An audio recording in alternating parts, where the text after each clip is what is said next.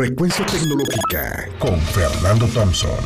El podcast que cada semana trae para ti lo mejor del mundo de la tecnología y la seguridad informática.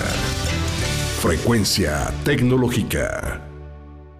Bien amigos, hoy vamos a platicar cuál es el top 3 de empleos dedicados a lo que es cadena de bloques o blockchain.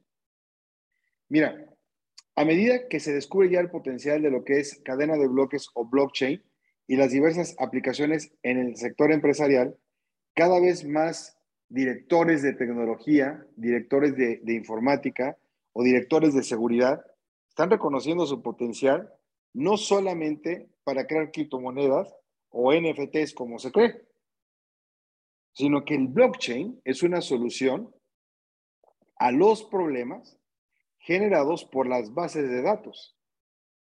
Tan es así que la demanda de puestos a fines de, este año, poco a poco se están comenzando a disparar. Mira, si tú estás a punto de comenzar una carrera profesional o estás buscando un cambio en tu carrera, no busques más allá del espacio de blockchain. ¿Tú sabías que los especialistas en esta tecnología pueden ganar sueldos de más de 150 mil dólares al año. 150 mil dólares al año si eres especialista en blockchain.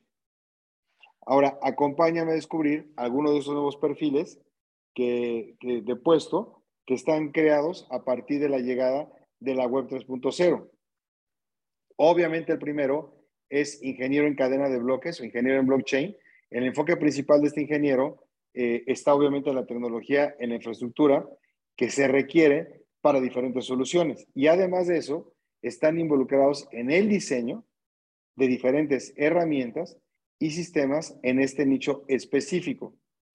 El conocimiento de lo que es el front-end, o sea, la parte que ve el usuario, y del back-end, que digamos que es toda la lógica, los sistemas y las aplicaciones e interconexiones en la parte de atrás, pues también es integral para este rol de trabajo. Ahora, ¿qué necesitas para ser un ingeniero en blockchain? Muy sencillo. Conocimiento de habilidades avanzadas en programación en Java, en C++, en Solidity, Python, APL, y estos son solamente algunos de los lenguajes de programación que yo te recomiendo. Ahora, viene la segunda categoría, y esta es para el desarrollador blockchain, desarrollador de cadena de bloques. Mira, si nos fijamos en la responsabilidad de un desarrollador de blockchain, que normalmente implica establecer los protocolos de seguridad, construir la infraestructura, crear el código personalizado, crear aplicaciones o los juegos de bloques. Y esto, de lo que estoy hablando, el tema de la codificación, pues obviamente también se requiere suficiente experiencia en programas, en múltiples lenguajes, además de tener una comprensión de los contratos inteligentes, de los smart contracts, la criptografía y la estructura de datos. Sí, sí se requiere hacer algo técnico para este, para este puesto, pero créeme que te deja muy buen dinero para vivir bien, dignamente. Y por último, el analista de riesgos. Un analista de riesgos, amigos, recopila información para evaluar precisamente el riesgo asociado con ciertas decisiones de una empresa.